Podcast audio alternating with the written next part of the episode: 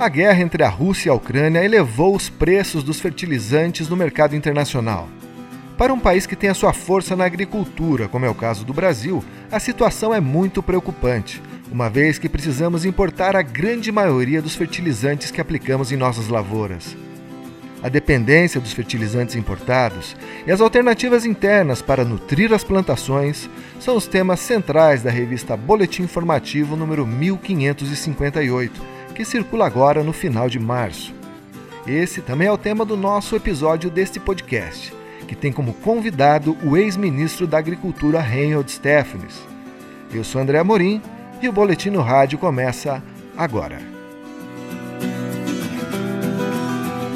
Bom, e para começar essa conversa, eu quero apresentar os convidados de hoje, com destaque para o ex-ministro da Agricultura e atual diretor-presidente da Agência Reguladora do Paraná, a AGEPAR, o Dr. Reinhold Stefanes. Bem-vindo ao nosso podcast, Dr. Reinhold. É um prazer e uma alegria ter o senhor aqui com a gente hoje. Muito bom, obrigado.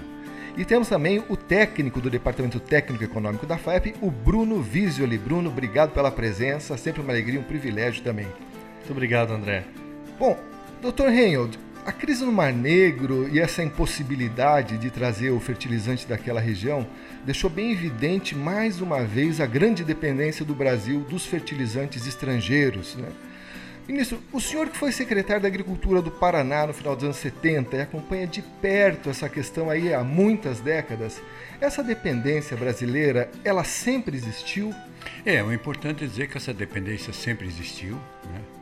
O Brasil como e a, a, contradição está aí, né? o Brasil como grande produtor mundial, um dos maiores produtores, um dos maiores exportadores, um país que tem a sua agricultura há 40 anos crescendo de forma constante, né? o que é um dado excepcional aqui no Brasil, né? esse crescimento da agricultura, e que principalmente cresce por produtividade, ou seja, vem acrescentando eficiência a cada ano de produção, e que tem uma grande perspectiva futura ainda, né, que já é um grande exportador de alimentos.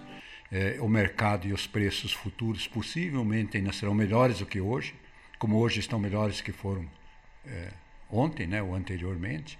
Né? Então, isso é um dado a considerar dessa importância da agricultura, mas, por outro lado, altamente dependente de um insumo básico, fundamental, de custo elevado, que é, são, os são os fertilizantes.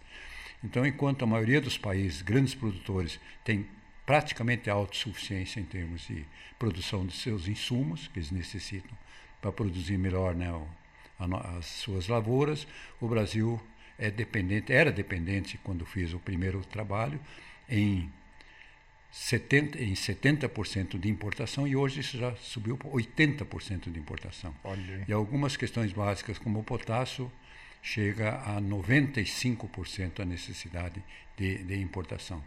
Então, quando se analisa isso, se vê que há uma necessidade de considerar essa questão do fertilizante como um, uma questão estratégica e até de segurança. Uhum. Né? E, embora isso venha acontecendo já há muito tempo, mas a gente conseguiu ressaltar isso melhor e se tornou mais pública essa discussão agora com a questão do conflito entre a, entre a Ucrânia e a Rússia, uhum. porque a Rússia é um dos grandes produtores de fósforo e potássio do mundo. Né? E aí também é interessante que se cite isso. No mundo, quatro países dominam a produção, tem praticamente 90% da produção. Dentro delas está a Rússia e a Bielorrússia, hum. né? que é aliada da Rússia. Né? É, e é, o mesmo acontece mais ou menos com o fósforo também. Né? Nós temos quatro, cinco grandes produtores no mundo Uhum. Né? E, em consequência disso, eles conseguem é, controlar a oferta.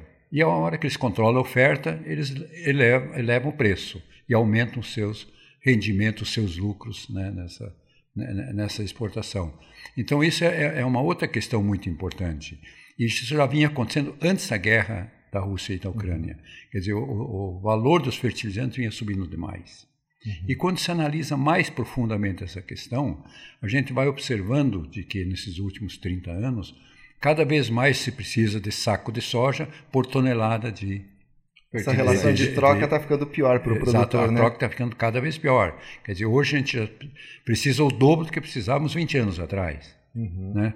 E isso mostra claramente o poder que, que você está na mão de, de, um monopólio de, ou uhum. de um uhum. oligopólio. Né? Um, ou, cartel de, de empresas. É, ou de um né? cartel. Quer dizer, o mesmo que aconteceu antes dessa guerra é, com o petróleo está acontecendo, mesmo está acontecendo também com fertilizantes. Né? E isso nos leva, a, a, claro, a uma preocupação estratégica e de segurança muito grande. Agora, o importante também aqui dizer né, que nunca foi foco essa discussão no Brasil do fertilizante. Ela nunca foi foco. Quer dizer, como utilização, como nutriente para produzir, sim, mas como produção, comércio, isso nunca foi discussão. Isso não era nem foco do Ministério da Agricultura e nem foco do Ministério de Minas e Energia. E na opinião do senhor, por que, que isso não era tratado aí nessas eu, esferas? Eu, isso aí foi sendo aceito, havia uma regra de comércio internacional, né? eu vi isso foi sendo aceito. Né? Até que num determinado momento, quer dizer, quando nós discutimos essa coisa pela primeira, foi pela primeira vez esse debate foi muito sério, foi quando eu era ministro da Agricultura, porque eu coloquei isso como uma questão estratégica já naquela época e até alertando que nós podíamos chegar no futuro com preço cada vez maior e até num determinado momento podíamos ser interrompidos em fornecimento desse produto que é tão, tão importante. E que, por outro lado, o Brasil tinha jazidas. Pois é. Né, tanto de potássio como tinha jazidas de fósforo. E algumas jazidas, inclusive, estão fechadas por questões ambientais, por questões de Ministério Público, enfim, ou por decisões, decisões judiciais. Quer dizer, de forma absolutamente incoerente. Né? Então, que a gente deveria enfrentar isso, porque poderíamos ter problemas é, no futuro, como, aliás, estamos tendo. Agora, também é importante citar, eu fui chamado há uns seis meses atrás pela Associação Comercial de São Paulo para dar uma palestra lá, que, por sinal, eu dei ontem ontem. Essa palestra a gente acabou retardando e dei, dei ela ontem ontem. E a questão era já, antes de se pensar numa guerra, disse, olha, o preço do fertilizante, de repente, dobrou ou até, em alguns casos, triplicou. Então já começou a haver uma. Por outro lado, também, a, a Secretaria de Assuntos Estratégicos da Presidência da República né, também é, me, alguém me ligou dizendo: olha, nós sabemos que o senhor foi um ministro que teve um trabalho assim, assim, nós estamos querendo reativar esse trabalho. Ou seja, a questão do aumento do preço, que é prévio a esse conflito, já estava começando a pressionar a necessidade de se voltar a tratar do assunto. Porque no intervalo entre a minha gestão e essa que atual, que já foram quase 14 anos, pouco tinha se tratado do assunto.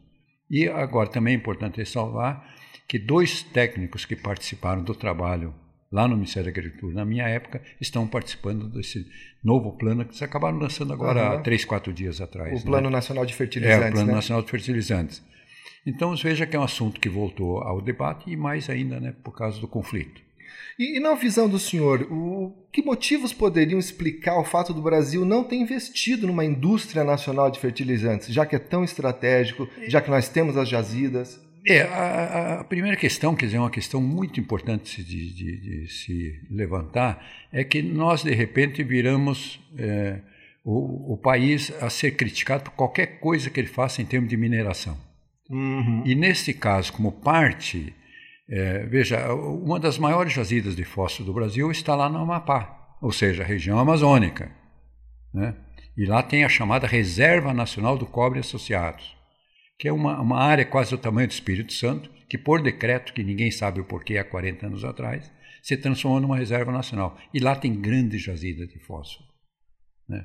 E aí, como isso está na, na reserva, no governo Temer, depois de quase 40 anos desse decreto, ele revogou o decreto.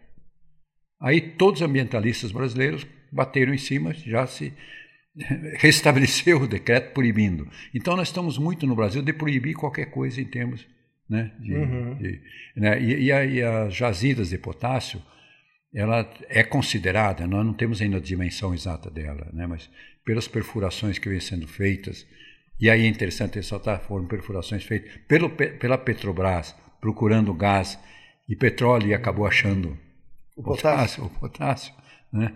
E, aliás, era até desconhecimento, o Ministério da Energia nem sabia disso, era só a Petrobras que tinha esse conhecimento, é que isso também fica na chamada Amazônia. Embora exista te, existe tecnologia para explorar, existe tecnologia sustentável, Existe como recuperar rapidamente, quer dizer, não, não, há, não haveria nenhum problema se nós agíssemos com racionalidade. E assim, eu estou citando dois exemplos. Mas se eu pegasse, por exemplo, Fazenda Ipanema, São Paulo, ou seja, no coração da produção brasileira, São Paulo. A Fazenda Ipanema, ela tem lá é, uma jazida que já tinha sido explorada no passado ou iniciada no passado e que de repente é, foi impugnado já há 30 ou 40 anos, né, é, pelo Ministério Público e a Justiça acatou, né, que lá teria uma reserva nacional de Iperó. Iperó seria o nome, o título dado, uma reserva florestal, né? E nós até fotografamos, filmamos isso, mas não tem mais floresta. Há 200 anos não tem mais floresta lá. Então nós, nós temos agido de forma assim muito irracional em relação a isso. Uhum. E os empresários que na, na, verdade no potássio só uma jazida aqui em Sergipe, né, quer dizer, em Sergipe, que ela é explorada pela Vale do Rio Doce, que dá aqueles 5%, que já foi no passado 10 ou 15, mas agora é só 5%, né?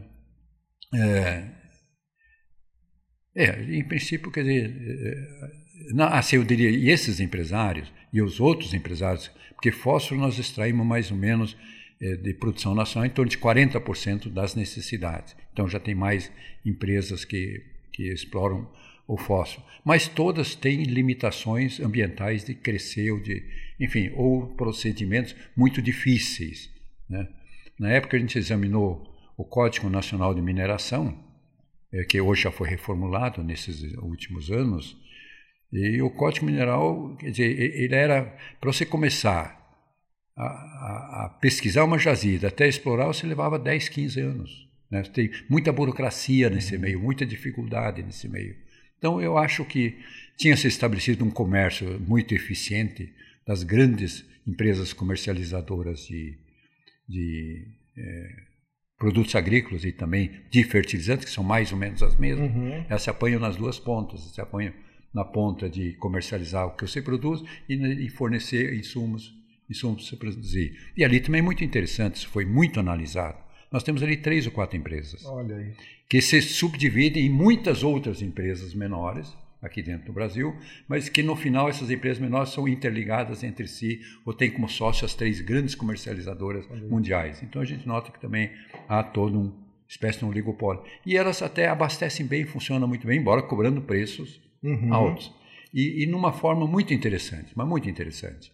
Né? A curva que segue o preço do produto, por exemplo, como soja, que é um produto que a gente exporta, claro, né? E bastante, somos acho que o maior exportador do mundo ainda, né? É, quer dizer, essa curva de preço acompanha mais ou menos a curva de preço do, fertilizante. fertilizante, embora fertilizantes mais alto, mas ela vai, ou seja, quando a, o preço da soja sobe no mercado internacional, ele sobe imediatamente o preço do insumo. Quando o preço cai da soja, que pode criar algum problema na produção, eles baixam também o preço para continuar fornecendo. Então há, um mecanismo aí muito eficiente que mais ou menos diz, bom, o que, que vou me preocupar? É até ficamos meio acomodados, de é, repente, nessa ou situação. Ou seja, ficamos até meio, meio acomodados. É, eu só queria complementar, André, nessa sua pergunta, por que, que a, não foi produzido no país, porque, como o ministro bem colocou, nós tínhamos jazidas que precisavam ser exploradas do zero. E aí a gente passava 10 anos aí para analisar toda a parte técnica, ambiental, jurídica, tá, tá, tá, tá, tá, tá.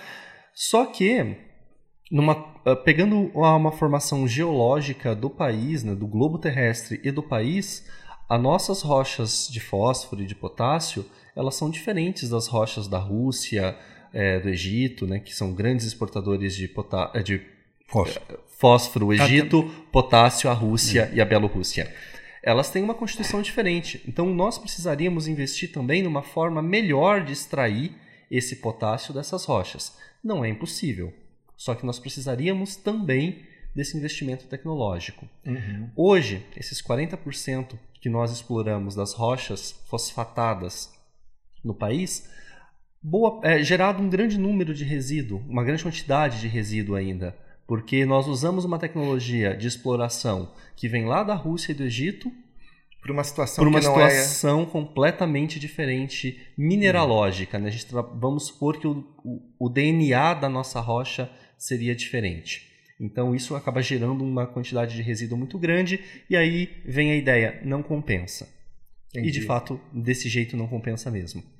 É, esse investimento ainda seria necessário. E, ministro, em 2014. É, é, apesar de fazer a ressalva, é, essa questão foi discutida muito em relação ao potássio. Né? É, e, e, de uma certa forma também em relação ao fósforo por causa daquela jazida lá no Pará, uhum. lá em cima no, no, no Amapá. No Amapá. É, e aí naquela época foi consultado é, a, a Falcon do Canadá. Por que a Falcon?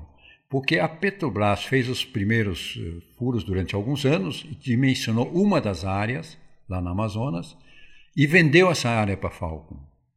E quando o governo soube disso, deu quase com um escândalo a nível de governo foi no governo Lula. A, ministra, a Dilma, né? É, a, a Dilma era, era chefe da Casa Civil naquele momento e a Dilma quase subiu em cima da mesa, dizendo com que ordem, com que autorização vocês, Petrobras, venderam esse quilo para Fagal. E mandou desfazer o negócio com a Falcon. Né? É, o que acabou tirando até o foco da nossa discussão, porque a nossa discussão é, não era saber se existe jazido, como é que podia ser explorado, e não, uhum. né, mesmo que fosse por uma empresa estrangeira, desde que estivesse aqui fazendo isso. Né? Aí eu chamei a Falcon. Disse, escuta, vocês compraram numa área difícil, com uma profundidade também grande, grande. Né? etc. E então o que, que vocês compraram? Eu disse, não, porque é uma das maiores jazidas do mundo, tem perspectiva de ser, porque eles também já estavam pesquisando em alguns pontos, que é uma área ao longo de 400 quilômetros, né? Eles também já estavam pesquisando e nós achamos que isso tem muito futuro, por isso que nós compramos. Ou seja, ah, e ainda mais, temos tecnologia e temos sustentabilidade na tecnologia para fazer isso. Ou seja, podíamos nós não ter, mas a gente podia, evidentemente, utilizar de uma forma ou de outra. As, né? tecnologia... As tecnologias, foi o que você falou, quer dizer, precisaríamos adotar uma tecnologia mais adequada para o tipo de exploração aqui.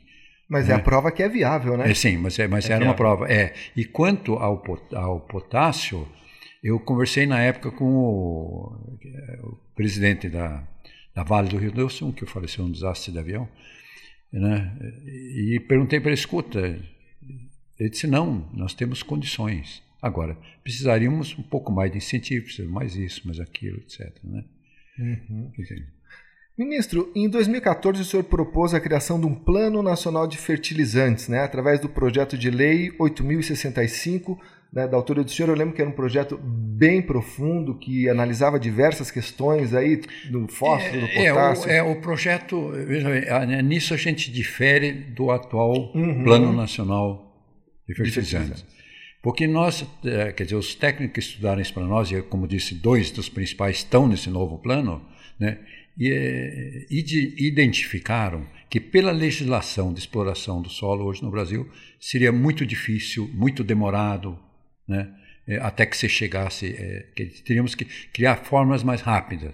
E naquela época tinha se feito o, o marco regulatório do pré-sal, uhum. que foge aos marcos regulatórios de exploração mineral, né? Quer dizer, uma coisa mais séria. Então, quer dizer, a gente achava que para esses produtos específicos, no caso do fósforo e do potássio, devíamos dar condições de um marco regulatório que desse mais rapidez, mais velocidade, no sentido de você regularizar a situação, fazer pesquisa, etc, etc. Né? Porque eh, também é importante esse negócio da pesquisa.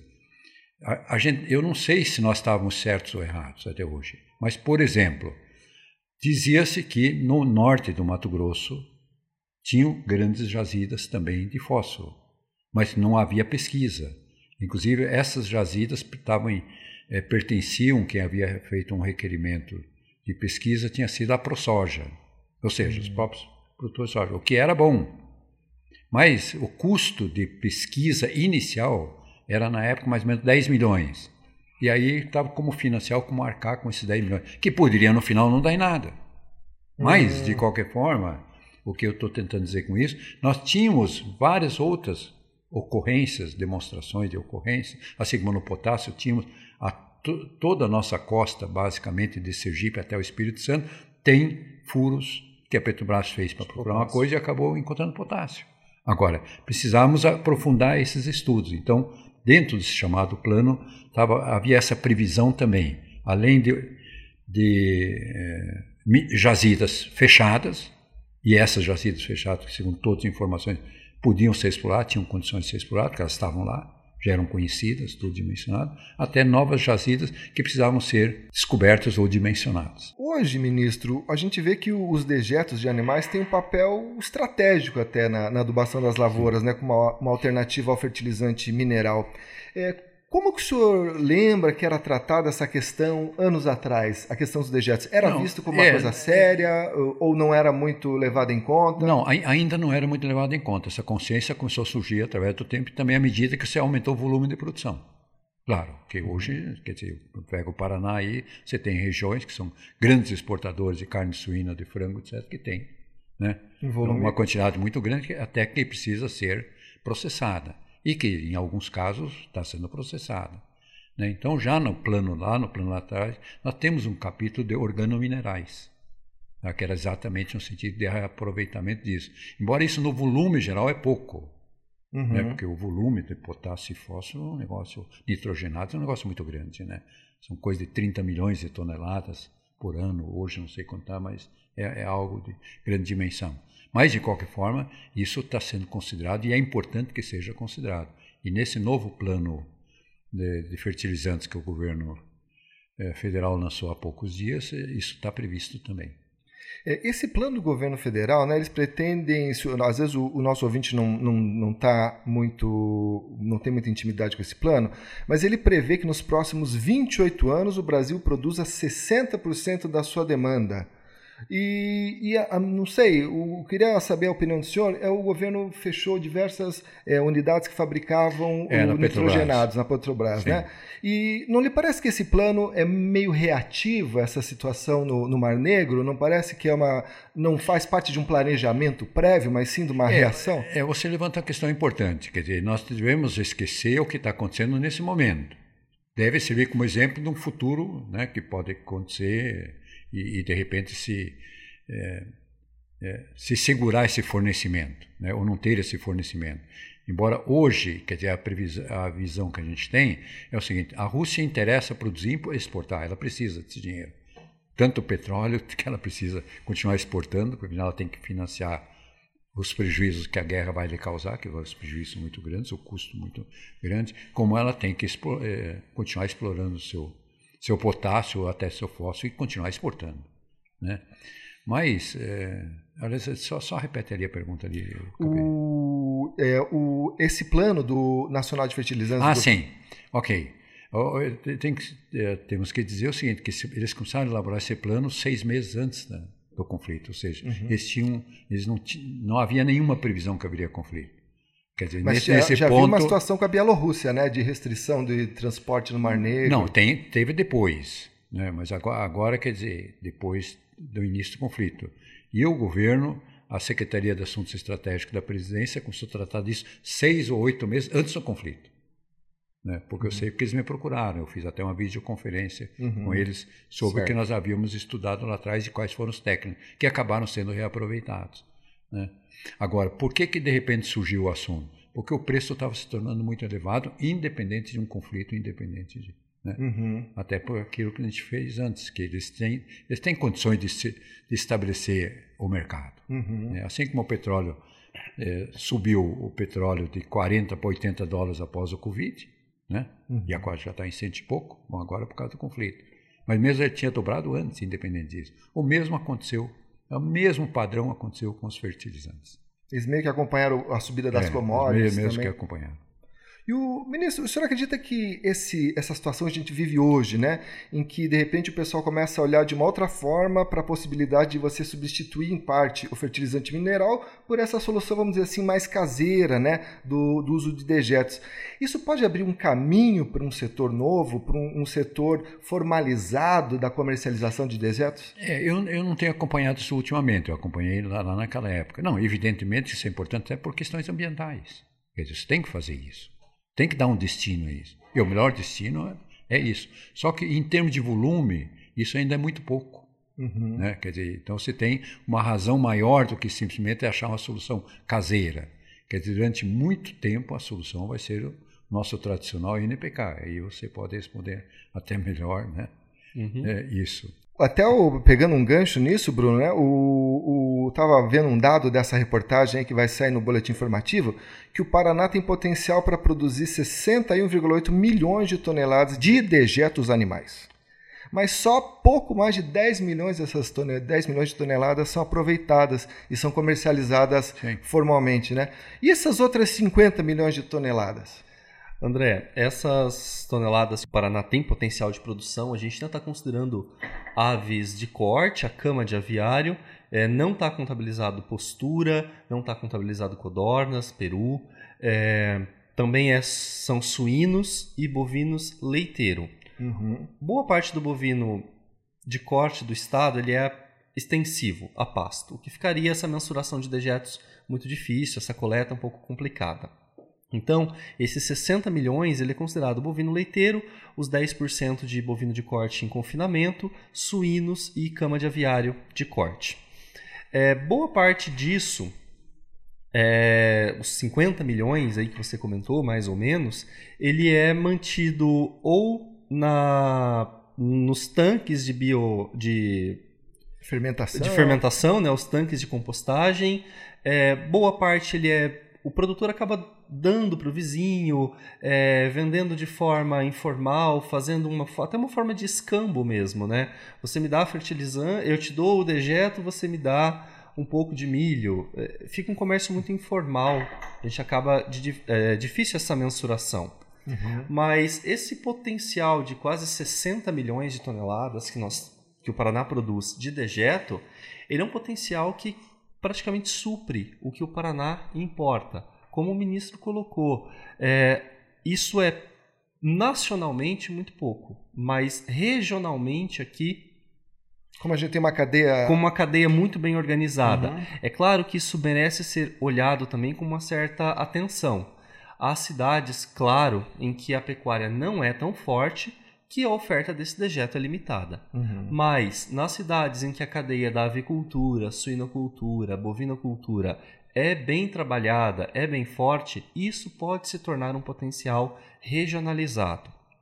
O, o que seria um entrave para isso, na sua opinião? Olha, até poucos minutos atrás eu estava numa videoconferência sobre essa questão de dejetos e eram tantos entraves que a resposta da, do, do entrevistado durou assim mais de 15 minutos, a pessoa falando, falando, falando. Por quê? A gente vai travar na viabilidade de transporte, porque o dejeto suíno e bovino ele é chamado oficialmente dejeto líquido animal. Então ele está na forma aquosa. Você transportar isso é muito complicado. É caminhão pipa, são caminhões fechados. Se você transformar isso, se você contabilizar isso, água mais dejeto, é um volume muito grande de água e pouco de dejeto. Então, precisaria ter uma logística de pegar esses dejetos lá na propriedade, concentrá-los em um único local, aplicar sobre eles uma forma de secagem, ao meu ponto de vista, né? secagem é, para você reduzir esse volume de água e aumentar a eficiência do dejeto. Você aumenta a concentração de nutrientes aí nesse dejeto. Essa concentração de nutrientes do dejeto acaba favorecendo a aplicação dele, favorece e facilita essa aplicação. As máquinas hoje, é, particularmente desconheço uma máquina é, própria para é aplicação de dejeto. Nós temos hoje a calcareadeira, nós temos a, a semeadora adubadora, nós temos as aplicadoras de adubo, mas são adubos secos e granulados. Quem vai aplicar esse adubo que é aquoso ou pastoso, com uma acidez alta, muito pegajoso, isso acaba limitando um pouco. Uhum. Na outra ponta, os produtores acabam reclamando também: olha, não tem nem quem forneça um produto de qualidade para gente.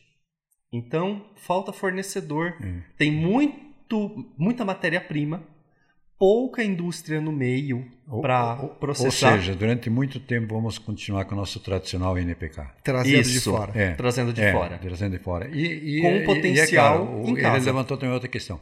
Que se você, claro, regionalizar isso, ou localizar, claro, talvez comecem a surgir indústrias maiores ou melhores, em melhores condições. Toledo, uhum. né? ou Francisco Beltrão, ou enfim. Castro, né? Castro, é, ou, ou, lugares bem localizados, onde dentro de um raio é, não muito longo você consegue é, trabalhar esses dejetos. Né? Quando já tem distâncias maiores, essas dificuldades. E a questão das máquinas que ele falou. É, dificulta, né? né? A é, aplicação dificulta, disso. que o Bruno falou isso É a questão do quem vai carregar o piano. É. Uhum. Quem vai aplicar mas, isso. Mas, mas, é algo que deve nos preocupar, claro, como uma coisa, embora suplementar, adicional, mas até por questões ambientais. Porque você resolve dois coelhos com uma cajadada só, né? Um passivo Sim. ambiental e é. um... Você vai... Uh, três. Olha. Eu ainda acabo acrescentando três. Porque nesse processo de captura do dejeto, você pode ainda fazer uma bio, um biodigestor, gerar energia, Olha aí, é verdade. pegar o restante Sim. disso, chamado digestrato, e que seria o adubo, né, e aplicar na propriedade. Então você resolve três problemas: crise energética, falta de, nutri é, de fertilizantes e um passivo ambiental.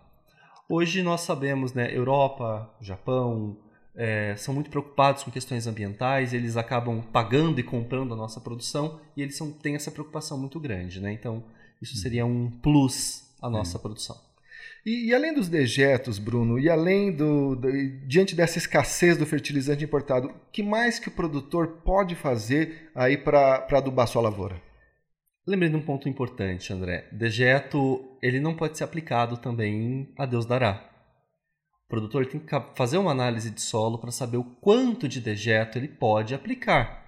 Porque o dejeto ele também tem impactos ambientais. Ele pode uhum. contaminar o lençol freático.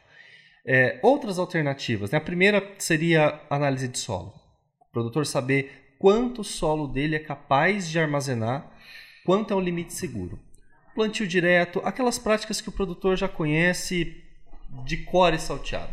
Rotação de cultura. Rotação de culturas, é, palhada no solo, não revolvimento, conservação do solo, essas práticas corriqueiras do produtor. Construção da fertilidade. Eu não gosto muito do termo uso racional de adubos, mas acho que fica bem palatável, né? Você colocar uso racional. Você coloca o quanto o solo é capaz de armazenar, não exceder, não ficar colocando e colocando e colocando adubos sem fazer uma análise. Agricultura de precisão são formas de você reduzir essa dependência. Maravilha. Bom, gente, para encerrar, eu queria colocar uma última pergunta para o ministro Reinhold. Para onde o senhor acha que vai as nossas dependências de fertilizantes importados? O senhor acha que a gente, num futuro a médio ou longo prazo, consegue essa autonomia ou ainda tem muito chão pela frente? Não, veja, é, é, é um processo muito longo. Né? É um processo que vai se aperfeiçoando à medida que vai acontecendo, né? à medida que eu vou pesquisando melhor, vou desenvolvendo melhor. Mas é uma coisa assim, quer dizer, na época a gente estudou e se dizia, bom, a partir do quinto ano ao décimo ano, estaremos incrementando 5, 10, 15%. Mas o processo todo para dizer o seguinte, bom, vamos ser menos, bem menos dependentes, que seja substancial, é coisa para para 10, 20 anos. Décadas, né, ministro? É, décadas. Quer dizer, coisa uhum. em décadas. Agora, você tem que começar. Se tivessem começado 15 anos atrás, quando a questão foi discutida, tivesse continuado, talvez hoje já estaríamos no patamar, né, no sentido de caminhar melhor. Uhum. Né? Solução imediata para este momento é muito difícil. Nem os dejetos seria uma solução tão imediata.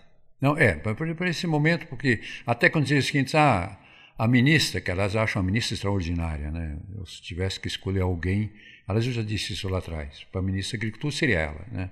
No Brasil. Mas ah, ela foi ao Canadá para aumentar o fornecimento. Não, não é assim que funciona, né? Não é assim que funciona. É entes privados que produzem, entes privados que comercializam, entes, enfim, né?